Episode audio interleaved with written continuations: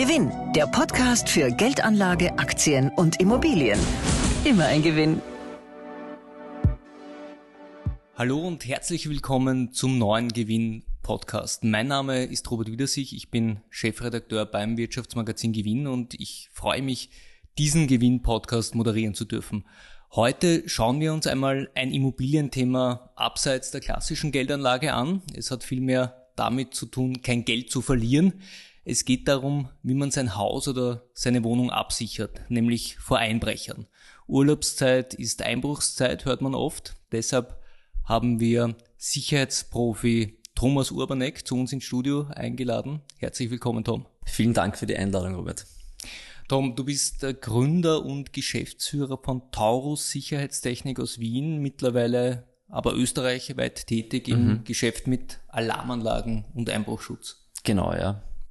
Erzähl uns ein bisschen was über Taurus. Wie viele Mitarbeiter seid ihr? Also wir haben mit der Taurus Sicherheitstechnik 2015 äh, begonnen, ich und mein Geschäftspartner der Markus und es hat sich seitdem äh, rasant entwickelt. Wir haben jetzt äh, mehrere Standorte in Österreich und Deutschland, also wir sind in Deutschland auch in Berlin und in der Nähe von Dortmund vertreten, ähm, haben jetzt äh, knappe 30 Mitarbeiter ähm, ja, und sind damit auch in, in Österreich natürlich mit Videoüberwachung, Einbruchschutz, Alarmanlagen, elektronischen Schließanlagen und dergleichen äh, unterwegs, genau. Mhm. Für Firmen und für Private? Sowohl für Gewerbekunden als auch für Private, genau. Wir haben auch äh, mittlerweile äh, durchaus viele, traue ich mich sagen, Botschaften äh, als Kunden ähm, und ja, durchaus äh, prominente Referenzen auch wie das Parlament, Casinos Austria und dergleichen. Ist das nur ein Gerücht, das in den Sommerferien besonders häufig eingebrochen wird, wenn die Leute auf Urlaub sind, oder ist das tatsächlich so? Das ist tatsächlich so, also die Sommerzeit und die äh, Winterzeit, äh, die klassischen Dämmerungseinbrüche auch im Winter, das sind so die zwei, äh, ich sage jetzt einmal High Seasons für Einbrüche, ähm, ja, wo sich die, die Einbrecher wohlfühlen. Nicht zuletzt des, deswegen, weil man es natürlich im Sommer auch äh, gut ausloten kann äh, für findige Einbrecher, wie, glaube ich, eh auch im, im, im neuen Magazin dann erwähnt ist unter dem Titel Einbrecher kennen keinen Urlaub. Ähm, äh, da sollte man durchaus darauf acht geben, was man wie mit wem auf Social Media teilt. Aber die Zahl der Einbrüche in Österreich geht ja insgesamt zurück. Ja. Jetzt wirst du sagen, das liegt an den Alarmanlagen. Das ist, das ist eine, eine sehr erfreuliche Zahl oder Statistik zumindest. Ähm, wobei manchmal nicht ganz klar ist oder nicht ganz lückenlos klar ist, wie diese Statistik äh, ermittelt wird. Ja. Ähm, da gab es äh, vor einigen Jahren einmal eine Debatte, dass äh, äh, angeblich der zu übergegangen wurde, äh, Einbrüche von der gleichen Bande quasi zu subsumieren und zusammenzufassen und das ein bisschen schöner darzustellen. Ähm, ich glaube, man sollte sich da auch als äh, jetzt Immobilieneigentümer, Hausbewohner nicht von einer Statistik leiten lassen, ob ich mir eine Alarmanlage anschaffe oder nicht. Ich glaube, das ist der, der, der falsche Weg. Äh, ich glaube, der richtige Weg ist auf das eigene Sicherheitsbedürfnis empfinden zu hören äh, und zu sagen, bringt mir selbst individuell, bringt mir das einen Mehrwert äh, oder nicht. Ja. Wenn man sich jetzt kurz mit Alarmanlagen beschäftigt, wenn man da zu recherchieren beginnt, dann kommt man immer zu der Grundsatzfrage Funkalarmanlage oder verkabelte Alarmanlage. Mhm. Funk ist natürlich einfacher zu installieren, da muss ich nicht aufstemmen. Mhm. Manche Experten meinen aber wieder, Funk ist weniger äh, sicher. Wie ist da deine Meinung mhm. dazu? Ähm, also man muss da zum einen ganz klar unterscheiden von äh, gewissen Standards und ich spreche für diesen Zweck jetzt mal nur für den Privatbereich. Ähm, und äh, da sind wir der Meinung, dass für den Privatkunden die Funkalarmanlage vom Sicherheitsaspekt keinen Nachteil hat. Ähm, natürlich ist ein Kabel ein Kabel. Mit der kabelgebundenen Alarmanlage bin ich sicher ähm, äh, immer wartungsfreier, weil ich keine Batterien tauschen muss etc. Und es ist sicher auch ein wenig ästhetischer, vor allem an den Fenstern und Türen, weil ich dann keine Magnetkontakte am Fenster auf der Türe drauf habe zur Absicherung auf die Öffnung, sondern es ist eben äh, bei der kabelgebundenen in der Regel dann schon beim Fenster integriert.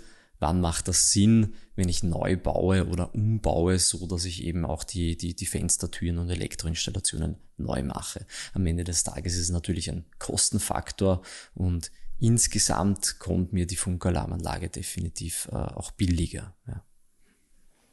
Das heißt, es macht vom Preis einen Unterschied, wenn wir schon beim Preis sind. Wo geht's denn preismäßig los? Was muss ich so für eine durchschnittliche gute Anlage rechnen? Mhm. Muss man wahrscheinlich wieder unterscheiden, Einfamilienhaus, Wohnung. Mhm. Weil du jetzt gesagt hast, gute Anlage. Ähm, also da würde ich äh, immer darauf achten, dass die Systeme, die verwendet werden, wirklich zertifizierte äh, Alarmsysteme sind und dass es auch von einem zertifizierten Fachbetrieb errichtet wird. Ich glaube, das sind zwei Dinge, die wirklich wichtig sind, ähm, weil da können dann wirklich äh, Fehler passieren, wenn man das unter Anführungszeichen ein bisschen zusammenpfuscht. Ähm, äh, das ist, davon ist definitiv abzuraten. Wo geht's los preislich? Ähm, ich würde das in ein paar Kategorien teilen. Vielleicht einmal das klassische Einfamilienhaus. Ähm, wenn ich eine ganz Basic-Absicherung möchte, geht's da bei circa 2500 Euro los. Ähm, wie so oft nach oben keine, keine Grenzen gesetzt. Ja.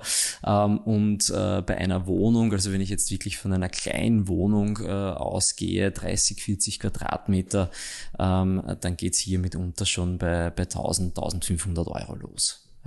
Und was ist da jetzt alles enthalten? Hängt das von der Zahl der Fenster ab? Wie viel Bewegungsmelder ich auch im Inneren mache? Vollkommen richtig. Ähm, also natürlich geht's einmal äh, drum. Äh, bei der Wohnung ist definitiv immer die Eingangstür das Wichtige, das Wichtigste, außer ich bin im Erdgeschoss, ja, dann natürlich die, die Fenster auch sehr, sehr wichtig. Ähm, beim Haus natürlich alle Öffnungen, die ich rund ums Haus habe. Ähm, das heißt, das können sein Eingangstüre, Fenster, Kellerfenster, Kellerschächte, Garagentore. Äh, wir empfehlen immer zwingend auch wirklich alle Fenster abzusichern, äh, auch in den, in den Stockwerken beim, beim Haus, weil äh, es ist nicht nur einmal vorgekommen, dass im eigenen Garten oder im Garten vom Nachbarn vielleicht gerade die Leiter liegt, dann bin ich da auch super schnell im ersten, zweiten Stock drin, ähm, bis hin zum Dachflächenfenster, ja, gerade bei Reihenhaussiedlungen etc. Und am Ende des Tages ist man natürlich immer der der, der beste Fang, wenn alle um mich herum eine Alarmanlage haben und ich selbst keine. Ähm, ja, und bei der Absicherung kommt es eben dann zum einen darauf an, beim Preis, wie viele Fenster habe ich, das ist sicher sehr ausschlaggebend. Ähm, wie gestalte ich die Raumüberwachung, sprich Bewegungsmelder und dergleichen. Das ist sicher ganz wichtig, einmal die zentralen Durchgangsbereiche in jedem Stock zu sichern. Das heißt, dort, wo der vermeintliche Einbrecher auf jeden Fall durchgehen muss, wenn er von A nach B geht, zum Beispiel ein, ein, ein Gang, ein Stiegenhaus und dergleichen. Ähm, und dann habe ich natürlich noch vielschichtige Möglichkeiten, was ich in die Alarmanlage noch aufnehmen kann und was ich damit abbilden kann. Zum Beispiel in die Alarmanlage integrierte Rauch- und Brandmelder, die mich eben nicht nur vor Ort alarmieren, so wie die herkömmlichen Rauchmelder, die an der Decke, äh, Decke piepsen, die man dann abnimmt und ins, in die Lade legt, ähm, sondern die mich eben auch alarmieren, wenn ich nicht zu Hause bin, dass ich über einen Brand informiert wäre, wenn ich nicht zu Hause bin, eben dann per SMS, Anruf, App-Notification heutzutage und dergleichen. Und da gibt's natürlich auch noch CO2-Melder. Ich kann eine gewisse unter Anführungszeichen Smart Home Funktionen äh, vielleicht auch in, mit der Alarmanlage abbilden, dass ich mein Garagentor steuern kann. Das ist gern gesehen im Einfamilienhausbereich, dass ich vielleicht zentral auch mein Licht ein- ausschalten kann, meine Jalousien steuern kann und dergleichen. Das kann man heutzutage auch mit ähm, Alarmsystemen abbilden. Apropos Smart Home, es gibt ja da auch viele Lösungen günstig im Internet zu erstehen, dass man zum Beispiel eine Videokamera oder eine Überwachungskamera ins WLAN hängt und dann äh, bekomme ich auch die Bilder auf mein Handy, kann dort äh, jederzeit schauen, was bei mir zu Hause los ist. Ist das gefährlich, dass solche Anlagen zum Beispiel gehackt werden oder dass die äh, auch von Einbrechern missbraucht werden? Mhm. Ähm, also am Ende des Tages ist es so, gehackt werden oder ja, gehackt werden kann alles, beziehungsweise der, der ein dementsprechendes Interesse hat, wird überall reinkommen. Ja, auch durch eine zwei Meter dicke Stahlbetonwand komme ich irgendwann einmal durch. Die Frage ist nur, ähm, was ist der Aufwand für mich wert? Ja, respektive für den Einbrecher. Ähm, worauf man achten sollte, ist, glaube ich, dass man das Alarmsystem immer von, also beim, selbst bei einer Funkalarmanlage reden wir eben von speziellen proprietären Funkprotokollen, die speziell verschlüsselt sind. Da hat jeder Hersteller äh, sein eigenes Protokoll in der Regel. Ähm, und äh, da ist zu unterscheiden von, von, von WLAN zum Beispiel. Ja. Also die Alarmanlage ähm, gibt's auch, äh, auch schon gesehen, aber sollte nie etwas mit, mit, mit Wi-Fi und WLAN zu tun haben. Ähm, das sind tendenziell Dinge, wo man leichter reinkommt. Ja. Das heißt auch von WLAN-Kameras und so weiter und so fort raten wir grundsätzlich ab. Es ist natürlich gerade im Privatbereich eine sehr gern gesehene Variante, weil es halt sehr einfach ist, unter Anführungszeichen, ähm, vor allem in der Nachrüstung. Ich brauche keine Kabel ziehen etc. Ähm, äh, in WLAN-Systeme kann man sich tendenziell sehr, sehr leicht äh, einhacken. Ja. Ähm, also da empfehlen wir zum Beispiel immer, selbst wenn ich eine WLAN-betriebene Videoüberwachung habe, das definitiv vom Alarmsystem zu trennen. Ja. Im Idealfall vertreibt jetzt allein der Anblick der Alarmanlage schon den Einbrecher mhm. oder er zieht zum nächsten Haus ohne Alarmanlage weiter. Aber was, wenn jetzt der Einbrecher trotzdem äh, probiert, äh, löst den Alarm aus, steht dann sofort die Polizei wenige Minuten später vor der Tür oder ein Wachdienst oder muss ich dann das Haus her erst aus dem Urlaub aus Italien heimfahren und schauen, was los ist. Mhm. sehr, sehr guter, guter Einwand, ja. Also ich muss natürlich äh, nicht zwingend selbst reagieren, ja. Ich kann. Da scheiden sich auch die Geister und am Ende des Tages liegt das immer im, äh, ja, im Ermessen des Betreibers oder des, des, des Hausbesitzers, des Alarmanlagenbesitzers. Ähm, was gibt's für Varianten? Also die, die erste Variante, die man im Privatbereich eigentlich immer hat, ist, dass ich selbst alarmiert werde, dass äh, meine Familie alarmiert wird, dass meine vielleicht auch mitunter Nachbarn alarmiert werden. Wie funktioniert das? Ähm, in der Regel ähm, werden die jeweiligen eingespeicherten Telefonnummern, die in der Alarmanlage hinterlegt werden, ähm, einmal simultan per SMS äh, alarmiert. Das heißt, da geht eine SMS gleichzeitig an alle Nummern raus und dann wird die ab der ersten Nummer absteigend angerufen. Ja ähm, wirklich per Anruf und da kann ich den Anruf dann annehmen und dann mit meinem Code, äh, den ich auch an der Alarmanlage habe, kann ich zum Beispiel den Alarm dann auch quittieren. Ähm, heutzutage, wie ich vorher schon erwähnt habe, gibt es natürlich auch die Variante der Push-Notification via App aufs Handy. Ähm, dort könnte ich dann auch äh, den Alarm quittieren, sehe sowohl auf der Push-Notification als auch in der SMS beziehungsweise am Telefonanruf wird mir das auch angesagt, in welchem Bereich der Alarm ist, was das für eine Art von Alarm ist, ist das ein Einbruchalarm, ist das ein Brandalarm etc. Und schlussendlich gibt es auch die Möglichkeit, die Alarmierung auf einen Wachdienst oder direkt auf die Polizei weiterzuleiten. Ähm, das ist dann eben im Ermessen des Nutzers. Kostet das was, wenn man das zur Polizei weiterschaltet? Bei der Polizei kostet es nur im Alarmfall etwas, ähm, sprich wenn es ein Fehlalarm ist, ja, wenn der Einsatz berechtigt ist, dann fallen da auch keine Kosten an. Und der Wachdienst ähm, kostet monatlich etwas. Äh, das hängt äh, ganz davon ab, wie viel Szenarien ich mir mit dem Wachdienst ausmache und wie, also im Wachdienst kann ich alles vereinbaren im Grunde, was ich möchte. Ähm, und das geht los bei so ähm, 18 Euro im Monat in der Regel äh, bis hin zu, ich würde mal sagen, irgendwo 30, 40 Euro maximal im Privatbereich. Ja. Aber man darf sich jetzt nicht erwarten, dass der Wachdienst oder die Polizei so schnell da ist, dass der Einbrecher dann gleich auf frischer Tat ertappt wird? Also ich würde mal sagen, gerade wenn ich direkt auf die Polizei aufschalte, sollte das schon das Ziel sein, den Einbrecher frischer Tat zu ertappen. Ähm, da hat die Aufschaltung auf die Polizei auch äh, richtig einen Sinn, weil die Polizei dann auch tätig werden kann und den, wenn sie ihn erwischt, auch, auch festhalten darf. Ähm, da hängt es äh, natürlich in der Praxis auch davon ab, wie weit ist die nächste Polizeidienststelle von mir entfernt. Ja, bin ich in der Stadt, bin ich unter Anführungszeichen in der Pampa. ähm, und ähm, äh, beim Wachdienst sind die Gründe oft andere, weil mit dem Wachdienst kann ich zum Beispiel vereinbaren, lieber Wachdienst, ähm, ich möchte nicht automatisch selbst alarmiert werden, äh, ich lasse den äh, Wachdienst zuerst alarmieren und der soll dann anhand verschiedener Kriterien entscheiden, ähm, ob er zum Beispiel die Polizei ruft, ähm, ob er eine Streife von sich selbst schickt und so weiter und so fort. Wir schreiben im aktuellen Gewinn auch über Schutznebelanlagen. Mhm. Was ist das und was hilft das mehr als jetzt eine heulende Sirene bei der Alarmanlage? Also ein Schutznebelsystem ist eine sehr schöne, unter Anführungszeichen, und sehr effektive Variante, vor allem für effektiven Diebstahlschutz, wie wir es nennen. Warum? Der Schutznebel ist an die Alarmanlage gekoppelt. Ähm, wenn der Alarm die Alarmanlage losgeht, löst auch äh, simultan der Schutznebel aus, das Schutznebelsystem. Und äh, was macht das? Jeder kennt das von, von Veranstaltungen, von Events, äh, so einen Nebel, der dann von der Bühne aufsteigt. Und in dem Fall sind es halt spezielle Nebelmaschinen, die extra schnell funktionieren. Das heißt, ich äh, blase in circa sechs, sieben Sekunden 100 Kubikmeter mit blickdichtem Nebel voll. Das heißt, ich sehe die Hand wirklich vor Augen nicht mehr. Also das ist wirklich kurios, wenn man das mal, mal testet ähm, und mal gesehen hat und äh, da schon mal drin gestanden ist in so einem Nebel. Ich sehe die Hand vor Augen nicht. Man muss sich vorstellen, gleichzeitig eben die äh, schrillende Sirene der Alarmanlage und man kombiniert das in der Regel auch noch mit Blitzlichtern, mit Stroboskopen und dann äh, kenne ich mich hinten und vorne nicht mehr aus als Einbrecher. Ja.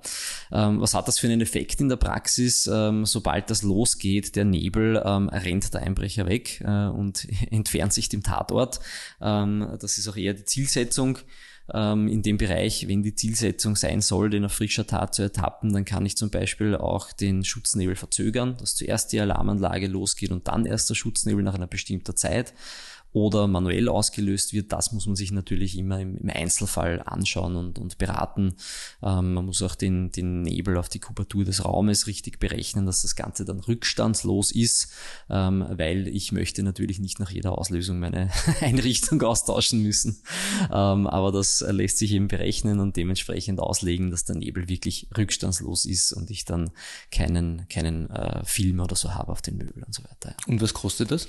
Ähm, man kann da rechnen, rechnen, das geht so los, äh, zusätzlich zur Alarmanlage bei circa 2000 Euro ähm, und ist natürlich umso größer die Objekte dann werden, ähm, umso mehr Maschinen brauche ich, wenn ich, wenn ich mehrere Räumlichkeiten habe oder umso größer muss ich die Maschine auslegen. Da gibt es verschiedene Größenordnungen und ich kann zum Beispiel, was ein typischer Anwendungsfall im Einfamilienbereich ist, wenn ich jetzt zum Beispiel Erdgeschoss, Obergeschoss habe, im Obergeschoss schlafe ich, dann kann ich damit im Erdgeschoss die Schutznebelmaschine auch super dazu verwenden, um eine Barriere zu schaffen zwischen mir und dem Einbrecher, dass er nicht zu mir ins Obergeschoss vordringen kann.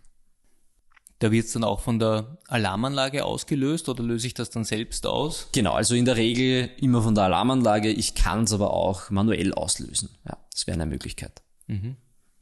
Das wäre dieses äh, Horrorszenario der Home Invasion. Ja, äh, unter anderem, genau. Da gibt es ja auch die Frage, man wird vom Einbrecher vor dem Haus abgepasst mhm. äh, und der zwingt mich dann, die Alarmanlage auszuschalten. Mhm.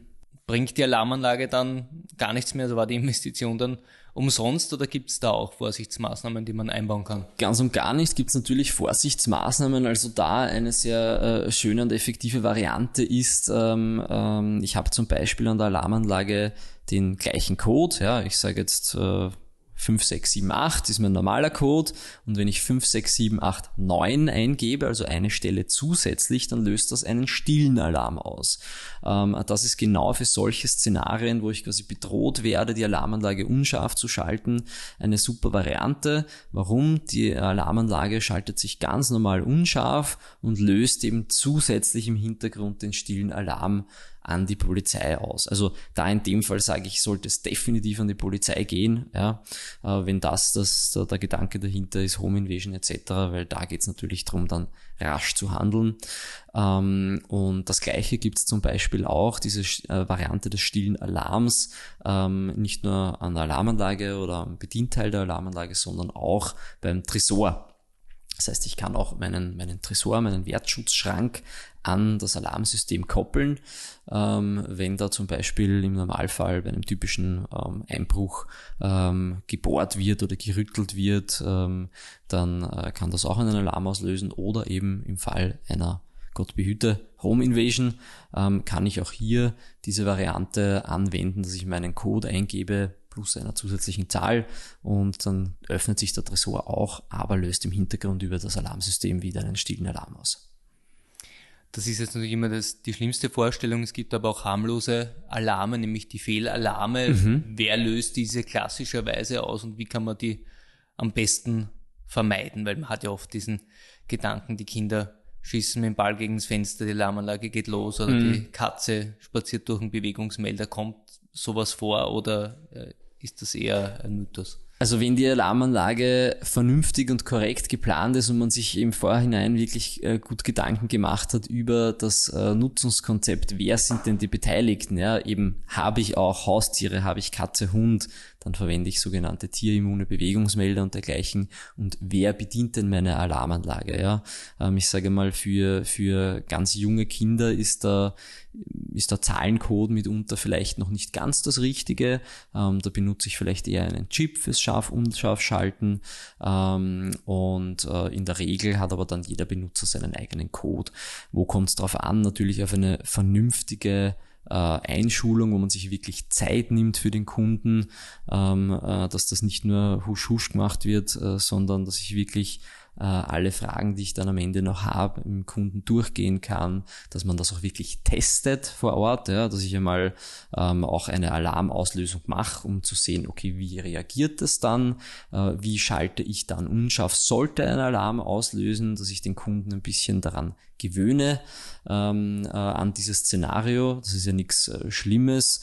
Ähm, äh, man muss jedoch sagen, dass äh, definitiv in der Regel Fehlalarme durch eine Fehlbedienung äh, ausgelöst werden. Ähm, ähm, genau, und das kann man dann auch sehr gut nachvollziehen, dadurch, dass jede Alarmanlage auch ein Protokoll im Hintergrund ähm, anlegt.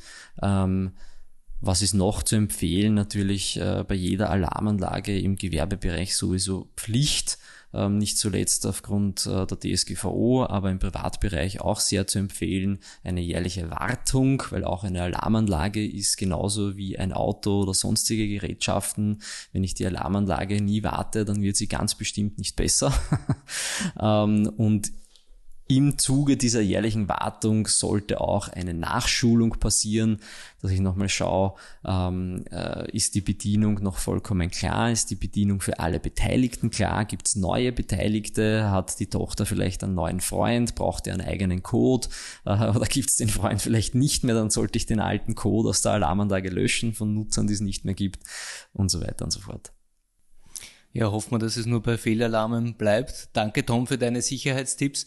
Den ausführlichen Artikel zum Thema Alarmanlagen finden Sie in unserer aktuellen Gewinn-Sommerausgabe und natürlich auf gewinn.com. Wenn Sie sich für Investments in Wohnungen interessieren, noch ein Hinweis. Am Freitag, den 23. September, findet das neue Gewinnseminar für Wohnungskäufer und Anleger statt. Da beantworten wir gemeinsam mit Immobilienprofi Paul Zödi und dem Rechtsanwalt Daniel Richter alle Fragen, ob und wie sich das Wohnungsinvestment in Zeiten steigender Zinsen noch auszahlt. Den Link zur Anmeldung finden Sie in der Beschreibung. Danke fürs Zuhören und bis zum nächsten Gewinn-Podcast. Gewinn, der Podcast für Ihren persönlichen Vorteil. Immer ein Gewinn.